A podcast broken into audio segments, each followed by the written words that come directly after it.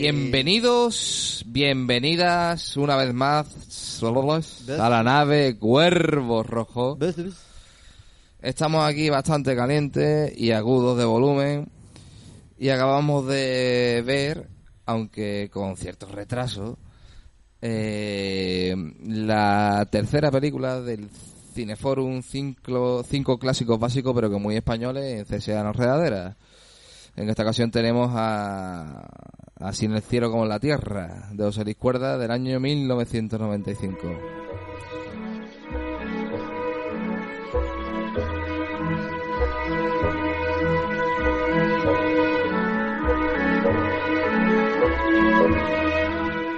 Pues nada, como viajamos en el espacio-tiempo, no sé esto por dónde irá, pero en cualquier caso, buenas tardes, teleoyentes.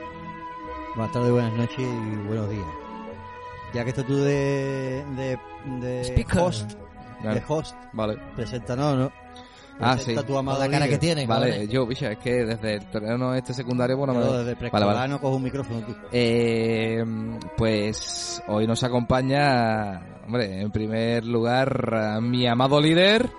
Buenas. Después tenemos a Javi Millán, Hola, buenas noches. A nuestro oráculo particular Tomás Buenas noches. y uno mismo, el que os habla.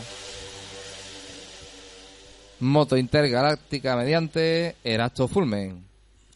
Bueno, y ya como os digo, estamos aquí en CSA en Enredadera y estamos acompañados de un montón de gente con un piquito de oro. Que se os escuche, cabrones. Voice and Noise. Está poco animado el público, ¿eh? No se ha escuchado nada. ¿no? Parece que la película ha dejado... En verdad estamos solos, en verdad estamos solos. Acabamos oyentes, de como ver siempre. ¿no? Apocalipsis, es normal. Eso lo metemos ahora, caídos. le metemos aplausos Claro, ver, ¿no? Bueno, este ciclo que planteaba Erasto, conocido en la Tierra en el año 2020 de nuestro Señor Jesucristo, como Pablo, pues el... Cadete Blete. Ahí está, Cadete Blete que ascendió ya. Cadeblet. También. Eh, cinco películas clásicas del cine español, que de Sí. clásica, clásica, vamos, clásica una, nada más. Vale, estos son clásicos modernos. Ya estamos. También hay que decirlo. Ya Bueno, estamos. bueno, bueno. Pero bueno, bueno. Así vamos como la tierra. Ya tiene su... Ya ¿Cuántos estamos. años? 20, 30 y... Del año 95. eh. Pues ya está. con- Ya estamos. Bien, vale, pero bueno, vamos a dejarlo ahí. La Cuarto cosa es que, que esta es la tercera película, ¿no? Y, y ahora estamos con José Luis Cuerda, se- director guionista, famoso por por soltar Mítico, ¿no? Eh, conversamos... Amado- chacarrillo en sus películas con el humor, con una España, nos presenta esa España en las tres películas que basan esa trilogía, ¿no? Me parece de esos directores, ¿no? Directores que, digamos, de hecho lo hablamos, ¿no? De incluso dudamos de si poner, dejar de poner esta película porque es un- uno de esos directores que merecen un ciclo, ¿no? Por sí mismo, un poco como Buñuel, ¿no? Entonces, o sea, que merece un monográfico, lo está pidiendo como mañana. Pero bueno, tenemos esta película que es una, sin duda, de las grandes de, y clásicas de, De de, José este director. Esto es una película además que, bueno, que viéndola hoy mm, podemos contemplar, ¿no? Con regocijo como enveje- ha envejecido como los buenos vinos, ¿no? Envejecido Joder. estupendamente. Como los vinos que les gustan a... y una película creo que muy además muy popular no no nada nada de culto quiero decir una película muy reconocida a lo largo de de, de la historia lo comentábamos antes no cuántas veces la hemos visto por trozos por ¿eh? en diferentes ciclos también una película muy recurrente Eh, bueno, yo quiero decir que, en fin, a pesar de que las labores de la nave han hecho que esté un poco intermitente en, la, en el visionado, cada imagen que he recordado, o sea, mm, es que es un clásico, claro. Uno la ha visto donde más chico y cuando la ve va, va viendo la- los sketches o las escenas o que son tan míticas, ¿no? Desde la asunción, en fin, ya entraremos en escenas concretas, ¿no? Desde la asunción a, la, a esta Lola, ¿no? A la nueva, a la como la, la, la escena de clase con el himno del apocalipsis. Apocalipsis. Fin de la historia. Fin de la historia, Juicio final y carne resurrecta. Carne resurrecta. tan escenas tan míticas que lo que hay que decir de entrada es que vaya pedazo de peliculón, vaya obra maestra y, y vaya sátira a, a los dos más fundamentales de la constelación dogmática de la, de la Santa Iglesia Madre eh, Católica Apostólica Romana, ¿no? Nunca te olvides eso de apostólica romana. Una sátira, una sátira genuina, ¿no? O sea, vaya mala leche, o sea, que vaya pluma, ¿no? muy bien. Bueno, pues eh, pa- nos ponemos a, a lo que siempre hacemos al principio, con esa ficha técnica y artística. ¿Eh? Tomás creo que quiere decir algo, si no, no estaría cogiendo el micro como Rafael. Que lo tiene ya como... Es que Tomás lleva un rato con el como- rictus. como Julio de- ahí está, de que iba a participar. Vamos a y- ver. Vale, ¿qué pasa? Eh, Antes de fichas técnicas y todo, ¿eh, Tomás? Eh, en fin, dale caña. hay una hay una cosa que sería muy interesante dejar sobre la mesa sobre la mesa no y, y es que eh, si hubiera que definir la película por parte de personas que sean creyentes dirían esto no es una película esto es una blasfemia Totalmente. Claro, sí, sí, sí. Eh, totalmente, vamos. Mm, De hecho, no la recordaba yo a lo mejor con, lo, con la mirada inocente o en cualquier caso, en cualquier caso anticlerical, ¿no? De, de, de mis años mozo, lo que sea, ¿no? Eh, qué bien que se burle de la iglesia católica. Yo pues no la recordaba yo tan abiertamente, tan, o sea, que efectivamente, vamos, es, es un golpe tan, es un golpe tras golpe a un conjunto de creencias que normal, no me extraña que estas películas como esta película mi madre no creo que la vea, ¿sabes? ni que la vea jamás. Y si la ve, dirá algo parecido a lo que has dicho tú, Tomás. O sea, que totalmente de acuerdo. Es ultra ofensiva. ¿no? Yo no la recordaba tan ofensiva. ¿no? Iconoclastia. Como Javier Bryan. ¿eh? Eh, sí, sí. Bien, pero yo creo que cualquier persona, creyente o no, con un poco de sentido del humor, eh, disfrutaría de la película. Quiero decir, cualquier aficionado al cine, más allá de su credo y de sus creencias, eh, es capaz de entender mm, lo que se está intentando plan- plasmar con ese Belén viviente que nos plantea la película, ¿no? Bueno, vamos a pasar, a, como decía el amado líder, a- al tema de la ficha técnica, ¿no? Y, el- y un poco de la sinopsis, ¿no? Para, si hay algún podcast oyente en todo el universo de los podcasts que no haya visto esta película, bueno, pues que... Que se apresure porque Que- llega tarde. ¿eh? Bueno, sí, pero que por lo menos sepa de qué vaya y seguramente eh, le entren ganas, ¿no? De, de verla. Hombre, ¿Que se anima alguno o qué? Nada, yo. Dale con tu melodiosa voz, amado líder. Pues nada, así en el cielo como la tierra, una película española de dirección y guion de José Luis Cuerda, español también, ¿no? español también. Vale, vale. Eh, tenemos en el guion, como he dicho, José Luis Cuerda, la música Francisco Ibáñez y Ribarria. Y luego tenemos a los protagonistas, entre otros, a Fernán Fernando, a Fernando Vaya elenco de actores, eso no mostrado, vaya a Francisco Raval, a Jesús Bonilla Vaya, y. Luis Cigues. Vaya, vaya. Luego ahora cuando estemos ya hablando de la película, muchos, vamos claro. nombrando los demás actores que salen, si Joder. queréis en la escena. Sí, porque tiene un, es un elenco, un elenco espectacular. Churlan Preave, Luis Cigue, que lo he dicho. Eh, ¿Cómo se llama? Enrique San Francisco, ¿no? Que estuvimos hablando antes, Enrique ¿no? Amigo. Gabino Diego, o sea, Achero Maña y Coconu, Coconu.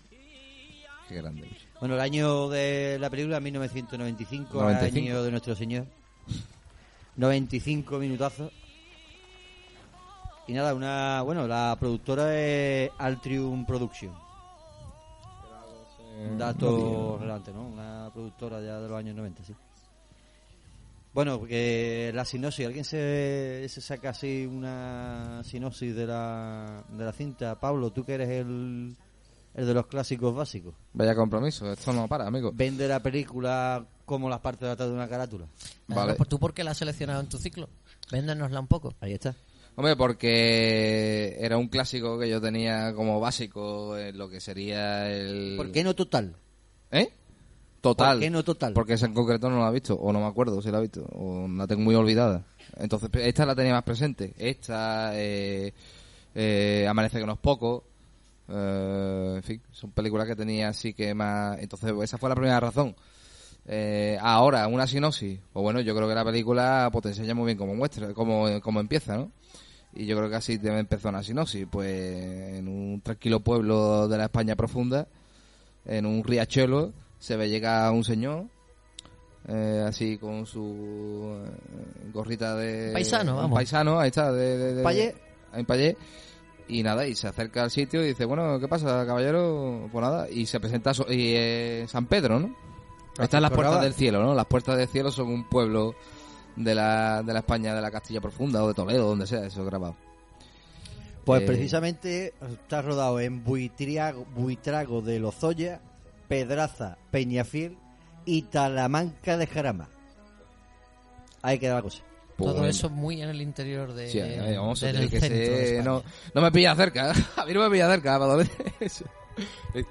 Eh, en fin, y es ese, ese señor es el primero que llega, dice, de, del apocalipsis, ¿no?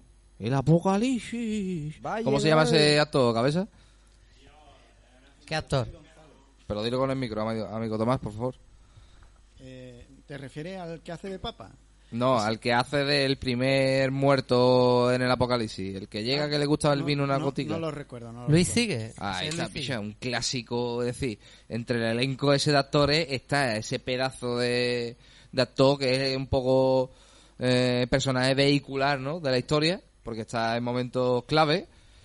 Y nada, y ese señor... eh, Sería, traería la, la nueva de que el apocalipsis ha llegado a la Tierra. Está llegando. Ha llegado a la Tierra. Entonces, rápidamente en el pueblo se tienen que preparar para hacer ese apocalipsis que nadie sabe cómo exactamente cómo hay que hacerlo. Y al final acaba siendo como una especie de Belén viviente, ¿no? El pueblo se convierte en una especie de Belén viviente en el que hay mezclado también quizá un poco con lo de Bienvenido Mr. Marshall o algo así, una estampa un poco Grotesca. Eh, y sí, como una especie de fiesta del pueblo que es lo que intenta representar ese apocalipsis para la bienvenida de todas las almas que tienen que llegar. Hombre, el, el, el- y ya te dejo hablar, amigo Tomás, porque sé que está más caliente que un goñazo una oreja. Y que ha estado muy atento a la película, que la verdad es que es un gustazo. Mm, también el, desencadena- el desencadenante de toda la historia está claro que es Dios, ¿no? Dios con esa... eh, Dios Padre, ¿no? Con esa reflexión que le hace al arcángel San Gabriel, creo que, ¿no? A, o a San Miguel, que hace... eh, El que anuncia. el, el, El el- que anuncia el Enrique, Enrique San Francisco, otro pedazo Gavi, de actor. El está. el Gavi el que anuncia. Vale. Gabrielito. Pues no, con esas dudas, esas dudas que le plantea él, ¿no? Que sería un poco la duda que se puede plantear Dios a sí mismo, ¿no? De decir, yo, ¿para qué he enviado yo a mi hijo, no? San Miguel reparte la cana. Y, el y claro, y esto el hijo Jesús se entera y en esa en esa polémica entre Dios Padre y Dios Hijo un poco se desencadena y se desarrolla toda la historia. Sí, porque hay, un- hay una cuestión de que, de que Dios, eh, Jesús se entera de a hurtadillas de que su padre quiere tener otro hijo. Exactamente, ¿no? Con lo que ello supondría para precisamente esa, en fin, esos, esos pilares de la dogmática católica, ¿no? Lo dicen con mucho humor e ironía, porque yo sigo pensando eso, que es sobre todo una, una sátira de la religión católica. Y pues nada, ¿no? En fin, bueno, ¿y qué, y qué vamos a hacer eh, si nace otro hijo con el primogénito? ¿Qué vamos a hacer con, con, el- con- con la Trinidad, con el, con el misterio de la Santísima Trinidad, ¿no? Y en fin, y, ahí están muchas de las escenas y muchas de la, de la guasa del asunto, ¿no? De lo que supondría para la para los dogmas de esa religión ese ese ese cambio de los planes divinos, divinales. El Espíritu Santo, ¿para qué hace falta? Eso es un gasto más. Eso decía Jesús. O sea, esto es un gasto más, ¿eh? el Espíritu Santo. Habría que anularlo. Pues sí, la, la sátira y dentro de esta trilogía del surrealismo que, que nos plantea cuerda con total, amanece que no es poco y, y así que en el cielo como en la tierra, nos presenta en total un pueblo londinense que en verdad es, es el pueblo interior de España, pero es un Londres 1800. Y en Amanece, así Amanece, eh, nos, nos, cuenta la vida de un pueblo en la que hay una asamblea hasta para decidir el, el rol que va a desempeñar surrealismo puro. Y en esta vemos el cielo. Una de las singularidades que tiene es que cada cielo, en cada país hay un cielo diferente. Hablan del, del que colinda con el de España, evidentemente, que es Francia, que es muy diferente. Ahí vemos también los, Claro, y- esos matices de la antigua España franquista, ¿no? Cuando se iba a Francia a ver eh, las películas. Bueno, a- a- ahí- eh, ahí- ese, a ver, a ahí- fumar el cigarrito, ahí, esas cosas. Ahí vemos un nudo, claro, totalmente, o sea, que eso es buenísimo, ¿no? Quiero decir, desde el punto de vista, ¿no? De la ortodoxia, el punto de que sería un blasfemo, ¿no? como que el cielo francés y el cielo de aquí, eso que, Bueno, tiene una- no va a caer un cielo. tiene una explica- Es- eso va a empezar. Claro, tiene una, tiene una explicación, tiene una explicación. Tiene una explicación básica. O sea, Dios es omnipotente, ¿no? Y omnipresente, está en todos lados, ¿no?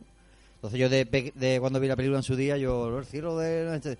Claro, hay cielo en cada país, Dios puede estar en, en todo a la vez.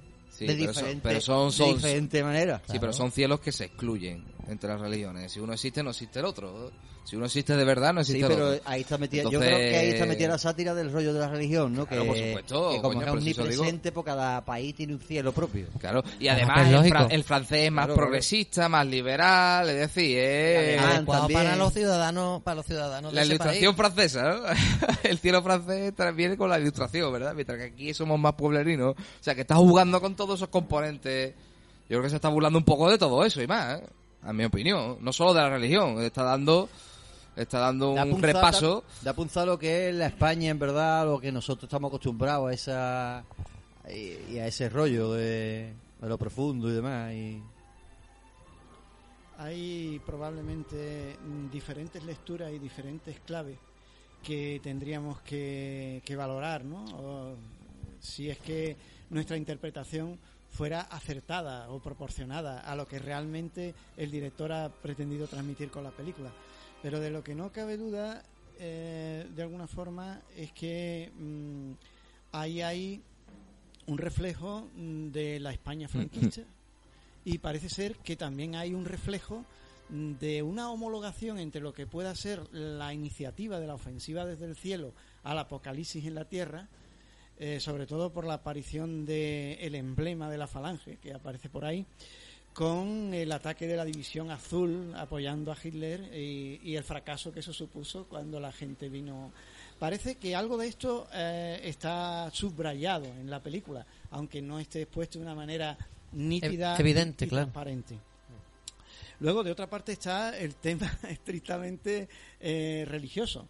Llama muchísimo la atención eh, las características específicas que tiene ese Dios. De hecho, mm, cuando leí el reparto, mm, la primera imagen que me vino a la mente, yo no había visto la película antes, eh, mm, ¿quién va a salir de Dios? Pues Fernando Fernán Gómez. No podía salir otra persona El Señor. De, de Dios, ¿no? Sino Fernando Fernán Gómez porque es una persona que... Vaya sus sola mierda. por sus características de personalidad y demás, pues lógicamente... Y por el hecho la- de ser uno de los mejores actores que ha tenido el cine español. quizá en su el momento el, teatro? mejor, no había otro mejor. junto a Fernando Rey. Sin duda alguna. Entonces, pues eh, este también es una, un, un aspecto mm, bastante interesante a considerar, porque se despliega mucho esfuerzo en expresar, en, en expresar los contenidos del apocalipsis, o sea, eh, los, jine- los cuatro jinetes, el, el tema de los ángeles y las trompetas, las siete claro, trompetas, eh, todo, todo lo que a- aquella persona que haya leído eh, el apocalipsis sabe que está presente todo esto. Claro, por eso se está, está ironizando, satirizando con lo que sería una interpretación muy literalista, muy literal de ciertos libros de la Claro, porque Escritura. pero tú piensas que esos libros los han escrito la gente. Esos, libros lo han, lo han escrito abajo y ellos los reinterpretan arriba. Dice el Apocalipsis. Pues yo eso lo leí de joven, yo no me acuerdo. A ver, A sí ver. me lo regalaron por mi cumpleaños. Vamos a ver, vamos a ver qué entendemos de esto. Y ahí empiezan a leer y a ver que Ah, buenamente eh, eh, pueden. Pero es, yo es que, es que hila muy fino. Yo no soy ningún especialista, no sé Tomás qué opinará.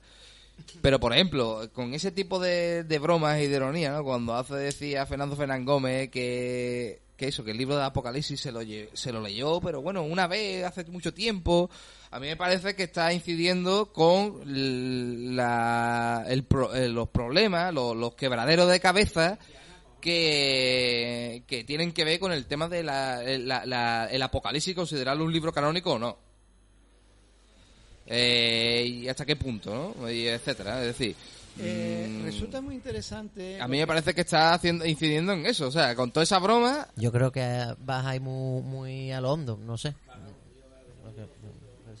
resulta muy interesante lo que Javi y Pablo están planteando, sobre todo si lo conexionamos con parte de las secuencias finales de la película, donde vemos que Dios está leyendo a Nietzsche y, y- y a Y a Sartre. O sea, un- parece que mm, llega a convencerse de, del, del final de la concepción deísta del mundo, eh, particularmente en el sentido de lo que había sido la motivación que genera toda la preparación para el apocalipsis, que es, eh, digamos, una crisis en el cielo. Ha habido una crisis, hay que hacer algo, ¿no? Entonces, hacer algo, bueno, pues ¿qué? Mandar el apocalipsis. Lo que pasa es que eso, razonado desde el punto de vista de la gente creyente, sea de la corriente que sea, porque hay muchas corrientes de, de, de pensamiento sobre la... de ese, ese quizás sea el libro del que se han escrito más ríos de tinta, de eso se ha escrito una barbaridad. Entonces, eh, pues básicamente... Pero un libro canónico, ¿no? Eh, depende de qué entiendas por canónico. Canónico, digamos, sí. Eh, todas las confesiones lo consideran como canónico, pero también tienes que tener presente. Bueno, todas, no sé si todas, pero digo la Santa, la, Iglesia sí, Católica no, Romana. Te, no te quepa la menor duda. En la Biblia Puedes está- tener la completa, total y absoluta seguridad de que si hay. Pero una- no, pero no sin ciertas dificultades, ¿no? Quiero ¿Tú has decir, el- a primero, los primer, en los primeros siglos entera, ¿no? Eso que eso, eso es muy difícil de leer. algo, ¿no? ¿no? ¿Habrá leído algo, ¿no? Sí, hombre, sí. Pero los libros más filosóficos porque los citaban los filósofos, pero es que eso hay que echarle tiem- tiempo para leer. decir, hay que echarle... Es como leerse la, la, la Es que la obra de Dios, es normal que le tenga hecho tiempo. Sí, bueno, pero que eh, da igual. La, la, la, No, la verdad es que no. la cosa es que lo- en, lo- en los primeros siglos, bichas, de la Iglesia Católica sí que tuvo ciertos problemas ese texto, ¿no? Ciertamente. No, pues ya está, eso es lo único que quiero decir, que hubo un tiempo en el que en el canon de la Iglesia Católica ese libro no estaba entre los sagrados, esto es, entre los revelados por Dios. Digamos que había. Entonces yo creo que cuando estás no haciendo esa broma, yo creo que va por ahí. ya sé, bueno, por- bueno. Es porque, que- porque no hace falta bueno. tampoco Yo- ser un, un erudito para saber No, que no. ese texto del Nuevo Testamento dio, dio problemas. No Sí, creo yo. a tener una información más o menos mediana del asunto para saber que ese texto en particular creó muchos problemas dentro del seno mismo de la iglesia. ciertamente. No entre paganos, no, no, no, en el Pero- seno mismo de la iglesia. Ciertamente. Pero no creo yo que lo que tú estás hablando es lo que José Luis Cuerda se, fu- se tenga como base. Lo que se viene a venir es que es la segunda venida de Jesucristo, no como tal, sino con un segundo Jesucristo. Entonces eso le da pie a José Luis Cuerda para hacer una segunda trama o una subtrama en la que Jesucristo va metiendo poquito a poco hilando para que en realidad en vez de venir la segunda venida venga el apocalipsis. Y entonces él, hurdando, hurdando, al final lo que llega es el apocalipsis. Pero de ahí a que José Luis Cuerda nos vaya a vender la moto con lo de la... Porque si es canónico, ¿no? Yo creo que tú has hilado demasiado. Es más bien lo que dice, lo que estamos hablando antes, lo que decía Tomás, que es una representación de la España y lo rural, lo que es, y es una historia de, de, esa, de ese momento, de lo que vivió Luis Cuerda cuando era un, un chaval, un adolescente, y él lo va plasmando en esa, en esa trilogía surrealista. Y ahora ha tocado el cielo. Primero era una ciudad ficticia de Londres, luego una ciudad ficticia, pero es- española cañí, con sus dificultades y sus rollos del bando uno, el bando otro, el pueblo llano, etcétera, etcétera, y ahora es la religión. Es como si- yo La lo- religión yo- española, Yo, lo que veo. no- Española, como que religión española. El, Porque- cato- el catolicismo no es español. No, No, pero la versión española. Ahí está. Ahí está. No, como que, como que es distinta. Son católicos No, también, ¿no? No, no, eso es la, la historia. La historia es que es el cielo español, por lo tanto, es como la versión surrealista de lo que es el cielo español. Por- porque además. Ahí está. Porque además el personaje que llega primero y que, y que viene a anunciar el apocalipsis, Bueno. finalmente se queda. Dice, aquí se está en la gloria. Ahí está, ese Esto es es que- la gloria de Bueno. un español medio. Bueno. La está, gloria está. que ese pueblo, con ese ambiente, con es- eso es la gloria. me, pa- Comparto me pa- tu me- punto de me vista. parece estupendo. Entonces, ¿cómo encajáis e interpretáis, por ejemplo, escenas como la de los dos niños que al ver la prostituta eh, discuten sobre la etimología de la palabra? Porque si es un retrato, una Porque- sátira del pueblo español, a, a- a cuento de que vienen dos niños del pueblo Pues hablando digo. sobre Pues etimología. Pues muy sencillo.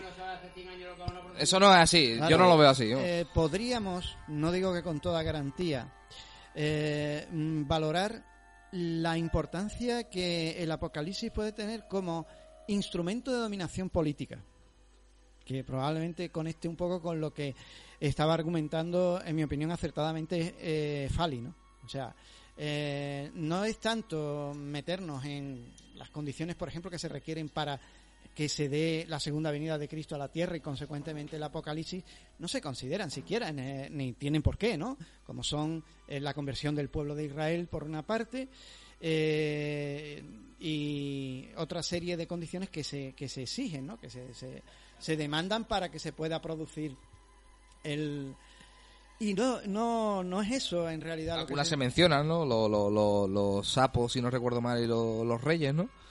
eso es una o por lo menos se parte- menciona, ¿eh? eh, que es una parte del Apocalipsis que se ha interpretado como mm, una constante de, de la invasión de los pueblos del norte.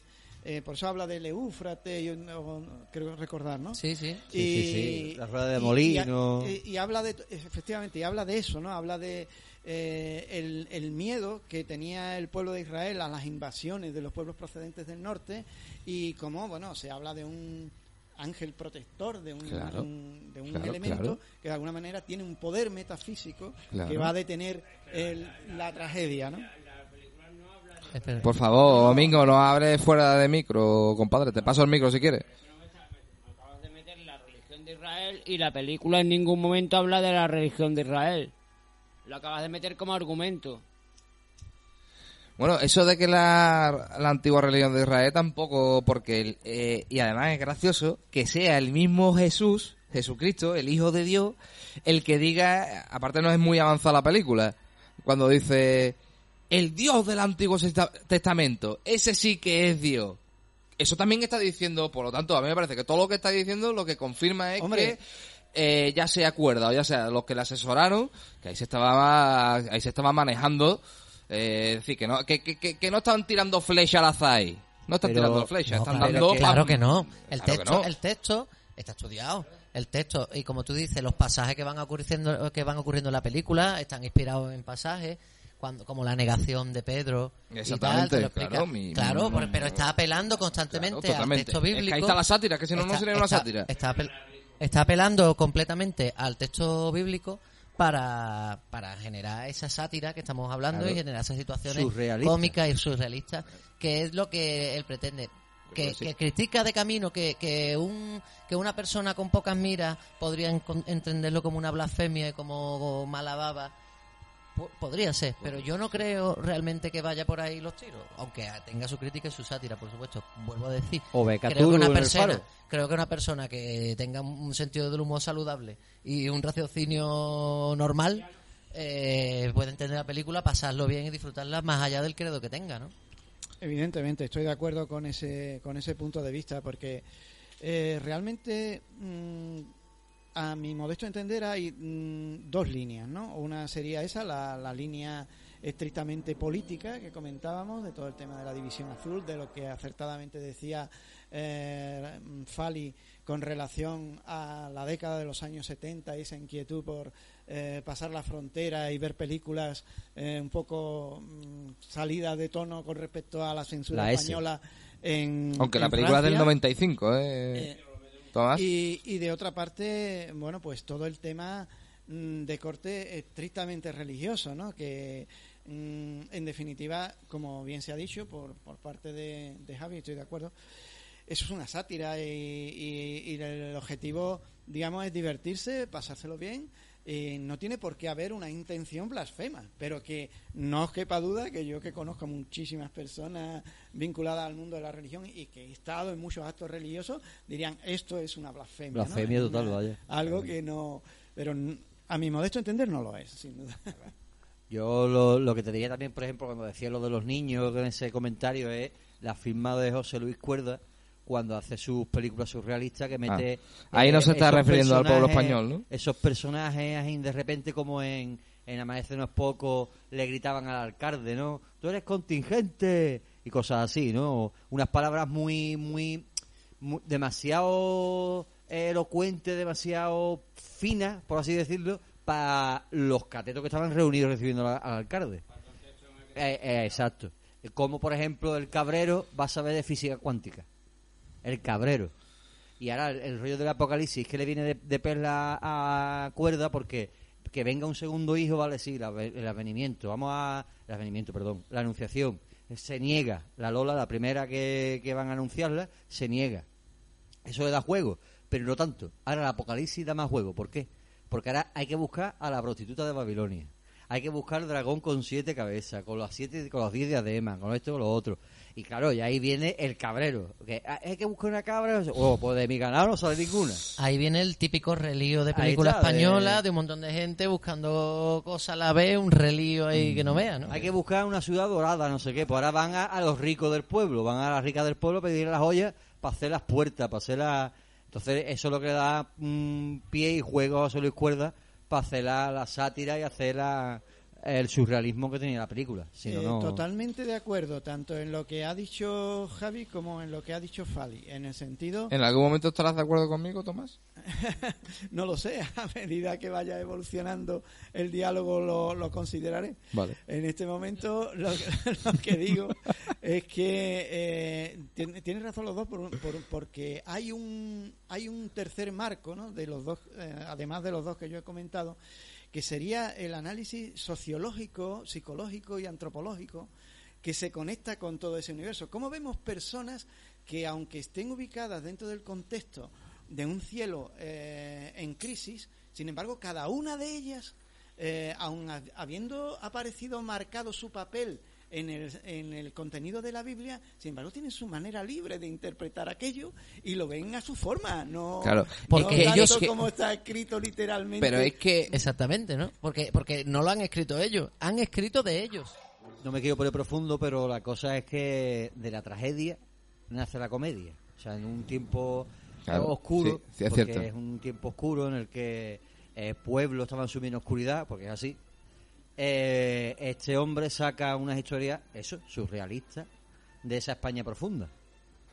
De esa tragedia, porque, por ejemplo, Amanece no es poco. ¿Os imagináis un pueblo... Pero que no me parece que España de un pueblo la de España 1900 profunda sea el fondo, es la forma. No es- el no fondo es, no la es el- religión y la sátira la Sí, religión. Eso, eso- punto de vista, eso eso en esta película, pero estamos hablando de en general la trilogía.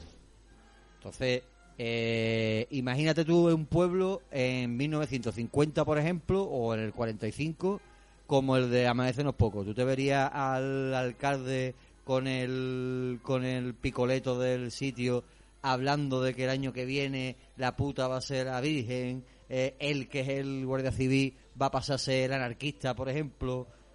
Eh, es que ahí está la, la gracia. Ah, pues os tiene que amanecer a tal hora y no amanece. Que es lo que va la película al final. Es las cosas de España y demás, cómo se alteran. También el paso del tiempo, la modernización. Podemos sacarle un montón de, de críticas. el de famoso negro. Co- coño, un negro, ¿no? Cuando dicen en el Claro, pueblo, coño, un negro. Mucha... Eso es lo bueno de la, de la película.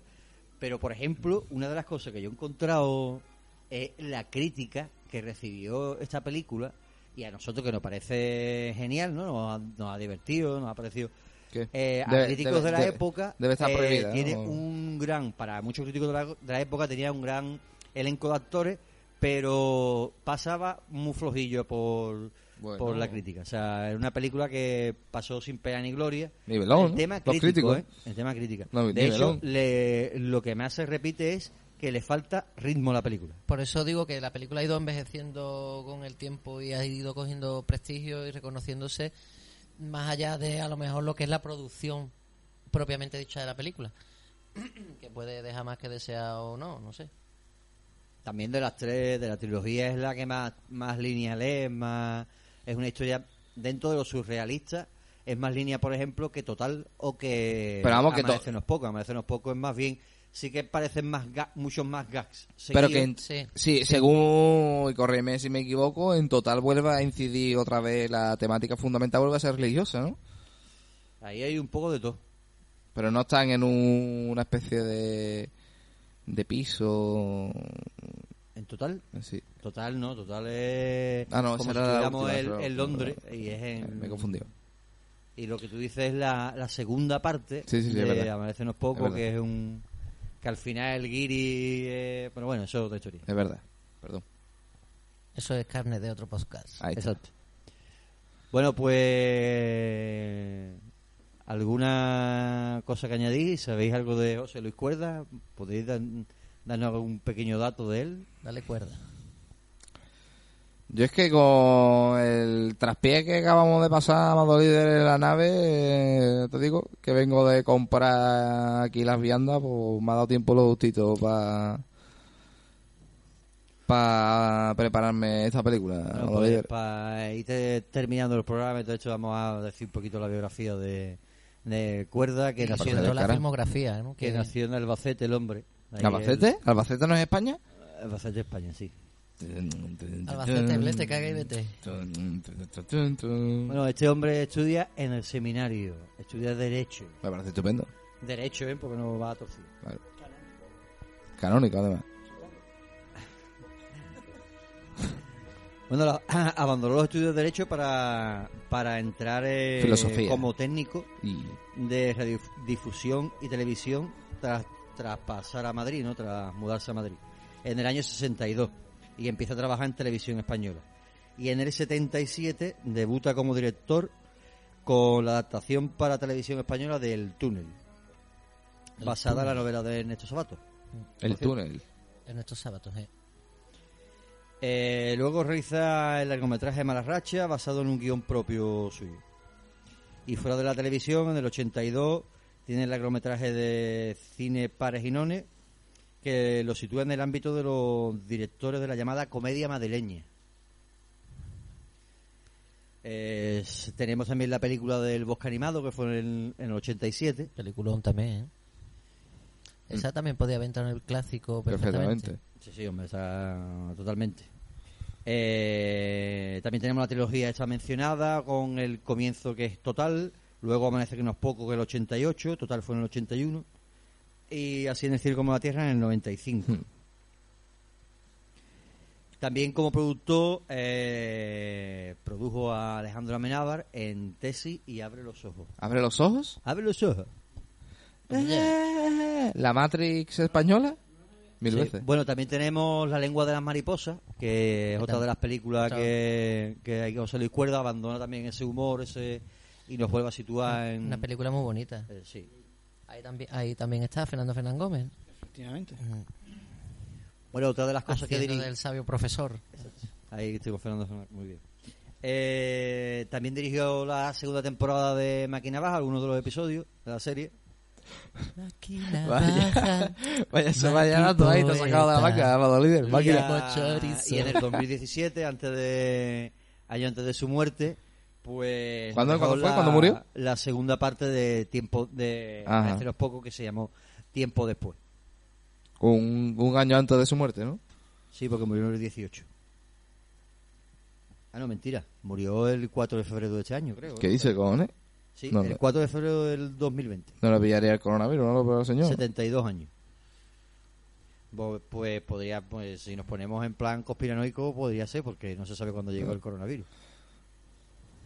Pero Sí. bueno, esto ¿No este llegó es en el señor- 8M? ¿No fue el 8M cuando llegó el Yo coronavirus? creo que- yo, eh, no, no lo sé. ¿Qué ¿O la será lo de próximo? toro del puerto de Santa María?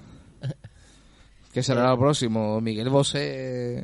Miguel Bosé. Miguel eh, Bosé estará en lo próximo. Es amigo de Iker Jiménez, Miguel Bosé se está convirtiendo en un supervillano de películas, ¿eh? de la Marvel total. ¿eh? De- Bueno, yo diría O de de The. Watchmen. De Watchmen.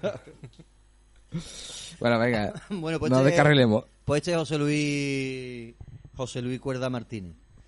Eh, apellidos completos y todo. Ahí tenéis. La verdad, la verdad que se merecía, se merecía un, un podcast para él solo. Porque y puede ¿no, a- Amado Líder? Que hayamos hecho este esta capsulita aprovechando que hemos visionado la película realadera hace ya... Y que, claro, y que en el Cuervo Rojo también comentamos películas Claro, clásicas españolas, claro, de muy hecho- españolas. De Claro. hecho, debíamos de pensar en eso del bosque animado porque sería una gran una gran película para ver y que los oyentes más jóvenes conozcan cosas. Yo invito de- desde aquí a los podcast oyentes a que voten si quieren un monográfico de José Luis Cuerda, porque yo creo que lo merece, ¿no? que dosifiquen las votaciones que después nos saturan, como- Sí, eso nos es- llegan avalanchas de, mensajes. en- Y mira que en madre tiene gigas de... Y los numeritos nada, ¿eh? y teras y, en fin. Nos llegan demasiadas avalanchas y tenemos que gestion- dificultades para gestionarlo, así que eh, dosificarse, comentar, pero comentar Sí, sí. tranquilos. y- Pero comentar. Pero comentad, cabrones. Bueno, todos los datos de la película, pa- a Francisco Raval aquí todavía no habla con la nariz. No, aquí se le entiende Se todavía. ¿eh? entendía, en Dagón era algo... Ese San Pedro, Guardia Civil. Ahí, ahí está. Qué grande. Gran momento cuando le sale la, la aureola, ¿eh? Qué grande. Genial. Mira, mira, mira, es mira. que mira. tiene momentazo. Es que Como dice, mira, bueno, mira, mira. ¿y qué me dice? Ya que estamos al final, picha, no quiero que esto termine sin resaltar, picha, la escena de cuando llega el apocalipsis de andar por casa que han podido hacer el cielo de aquí. Y nada, empieza a llegar cuatro gatos. Y Porque llega no había el mucho presupuesto. ¿eh? el empresario ese y está el nota ese del barco. Eh, elocuente, que es usted un elocuente. El, el Galiardo, Que ¿no? lo cuente, que usted no lo cuente. Y el ateo, el ateo. No, mire, que yo estoy aquí. Me llamo a mí- yo- Norberto. Yo, yo he venido obligado, pero que yo ni creo usted, pero me da igual que saque aquí la me, Santísima llamo, Trinidad. me llamo Norberto y Está he buenísimo. venido obligado. Y me da igual que esté presente toda la directiva de la comitiva. Es buenísimo. Que yo no creo porque no me da la gana. Buenísimo. Mortal. Es decir, ahí, ahí, esa escena es brutal. ¿no? De hecho, se pone a hablar Y con ese- y Dios y, ese- lo llega y eso, no y es, eso no es una pequeña crítica al ateísmo, la explicación esa simple y vana de... ¿Eh? De porque sí. De por porque ejemplo. no me da la Claro, gana. lo está viendo, lo está viendo ya con tus ojos y porque sí, porque me da la gana. No, No hay una crítica está- implícita ahí quizá en Norberto. Hombre, desde luego está jugando con, con, la, con el clásico dilema este de, bueno, dilema o cosa de la fe, que al final es un principio montaña. del cristianismo. La fe se tiene o no se tiene. La fe se tiene o no se tiene, ¿sabes? Y, y, y al, al que tiene de- al que tiene fe, en verdad se le pueden acumular toneladas de pruebas en contra de lo que cree, que si es un hombre de, de fe, pura fe, bueno, un hombre no Mira, puede pues ahora que lo, Claro, ahora que que lo dice, tiene fe en su Pero ateísmo. a, a la inversa también, es decir, el ateo más visceral, Claro, claro. a mí me parece que, que por muchas pruebas que pudieran dársele... Que está Eh, delante de Dios, vamos. Es que está delante de Dios y dice, no creo Y- porque y- no me da la gana. Y juega con eso en esa cena. Satiriza e ironiza con esa idea, ¿no? De hecho, lo- lo convence ateo a que Dios, es tan ateo que ni delante de Dios Padre, bicho, de la Santísima Trinidad, está dispuesto a convertirse. ¿no? y lo convence y todo, ¿eh? de que el, pues yo creo que usted está pues, ¿Cómo es eso de que se piensan de que estoy muerto? ¿Cómo es eso? Pues sí, pues Porque lo dice Nietzsche, lo Eh, Nietzsche, dice Eso. Sartre. Nietzsche, Nietzsche y Sartre, ¿eh? En fin, cuerda, no vamos a entrar en detalle porque no quiero pelearme contigo. Sí, sí, ¿no? Porque ahí te falta, ahí te falta ahí, Bueno, ahí te falta faltan- ahí fundamento, tío. ¿verdad? faltan toneladas de filosofía, ¿no? Nietzsche y Sartre, bueno, vale. No digo nada. Bueno, y ese apocalipsis de andar por casa, como tú bien has dicho, y cuando llegan todos derrotados y empiezan a contar eso de... tienen Todo lo mueven por ordenador. Que te mandan un botoncito y te mandan al quinto pino desde un sitio que tú no sabes ni dónde está. No te puedes ni enfadar con quién te has disparado, porque no sabes quién Ni es. son, no sé quiénes son. No te puedes ni enfadar con él. Esos jinetes del apocalipsis montados dos en una mula. Genial. Eso es... Y claro, eso se ha visto también en muchos cortos, en muchos... En muchos gas, esto de que Jesucristo la segunda venida tiene que ir a un programa, un reality show para que le hagan caso, por ejemplo, ¿no? O darse a conocer en medio de, de informativo de televisión, de televisión. Estoy completamente de acuerdo con lo que dices porque si hay algo que queda absolutamente patente en el desarrollo de la película es el fracaso de la evangelización cristiana. Precisamente Exacto. una de las condiciones que no deben ser para que se dé el apocalipsis. O sea, una de las condi- la- se, se exige, se exige como condición eh, sine qua non para algunos que el evangelio esté difundido en el mundo entero. Sin esa condición no sería posible. Hay otras, ¿no? Pero sin esa condición no sería posible. Entonces llama la atención eso en, en particular. Claro, eso, por eso dice, bueno, ¿lo hacemos o no lo hacemos? Es que han venido unos cuantos, es que... No, no, no hay un, un triunfo del cristianismo, porque evidentemente, aparte de que, como decía hace un rato, ¿no? Eh, sobre el apocalipsis han escrito ríos de tinta, ¿no? hasta tal extremo de pensar que en la isla de Pasmo, en el año 98, cuando Juan, que no se sabe muy bien si sería el mismo Juan del Evangelio y de las dos cartas que integran el, el- el Nuevo Testamento con su nombre, bueno, pues que no, probablemente no, no casa eh, ni el estilo, ni la escritura, Y la doctrina... ni efectivamente ni la doctrina y evidentemente esto plantea mm, mm, y da lugar a un espacio amplio de especulación y además permitido y libre, porque evidentemente si una expresión artística es tal, hay que permitirle cosas como esa. No se puede decir, oiga, no, usted puede decir hasta aquí y eh, no, no, no, diga lo que quiera decir, ¿no? A mí también me llama mucho la atención la, la pequeña trama que hay con Lola y, y Dios, ¿no? Que se le antoja tener otro hijo eh, eh, se- se- eh, y elige a esta Lola, ¿no? Del pueblo y ella dice que no, ella lo rechaza, dice que no, que es muy viejo, que no...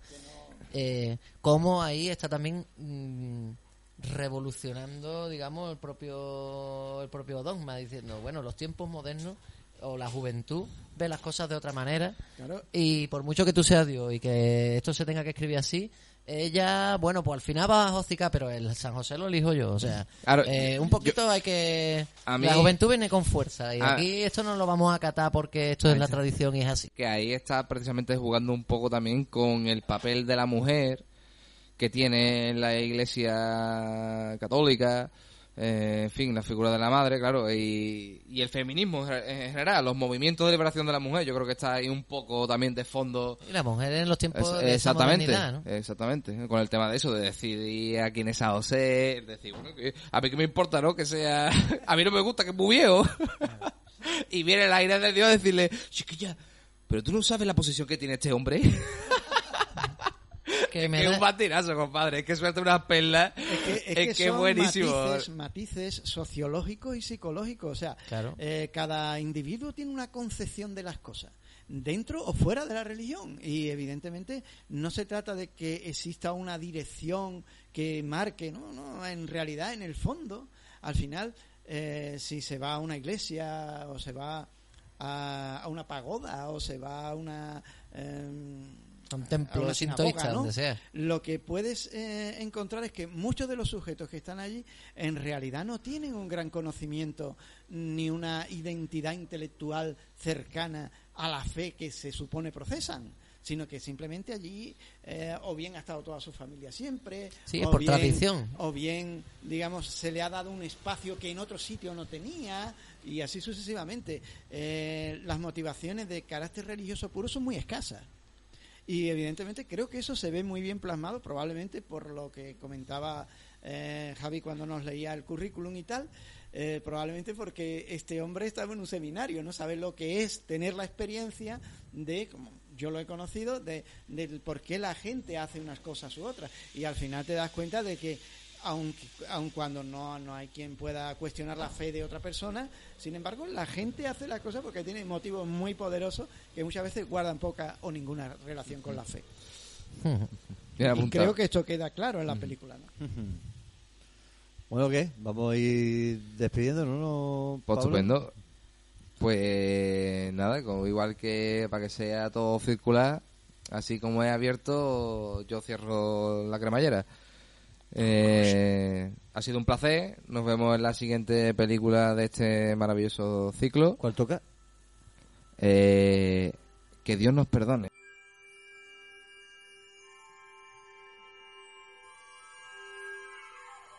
Y pues nada, hasta aquí les habla Erasto Fulme, soldado raso, ascendido quizás sin justificante a teniente. y con esto nos vemos para la próxima, amado líder. Pues nada, estamos en iVoox, en iTunes, en el Facebook, en el Twitter, en el Instagram, en el YouTube. Posiblemente ya andaremos por Spotify en un futuro. O sea que estamos en un montón de sitios. Que si quiere escucharnos, nos puede nos podéis escuchar. escuchar. Y si queréis dejar un comentario en la caja de comentarios, Pues nada. bienvenidos sean. Y nada, ahí os dejo. Javi, tu turno. Bueno, pues nada, mm, despedirnos como, como siempre, un placer cuando echamos estos ratitos aquí en el CSA La Enredadera viendo estas películas y este cine clásico del bueno que además junta a multitud de cinéfilos de aquí de, de la capital gaditana para disfrutar de un buen rato de cine, de una buena tertulia y de camino pues esta casolita de podcast que siempre viene bien y que Está muy rica. Clásico caerá moderno. en nuestro archivador de madre. Y nada, eh, despedirnos y que, y que nada, que disfruten del podcast.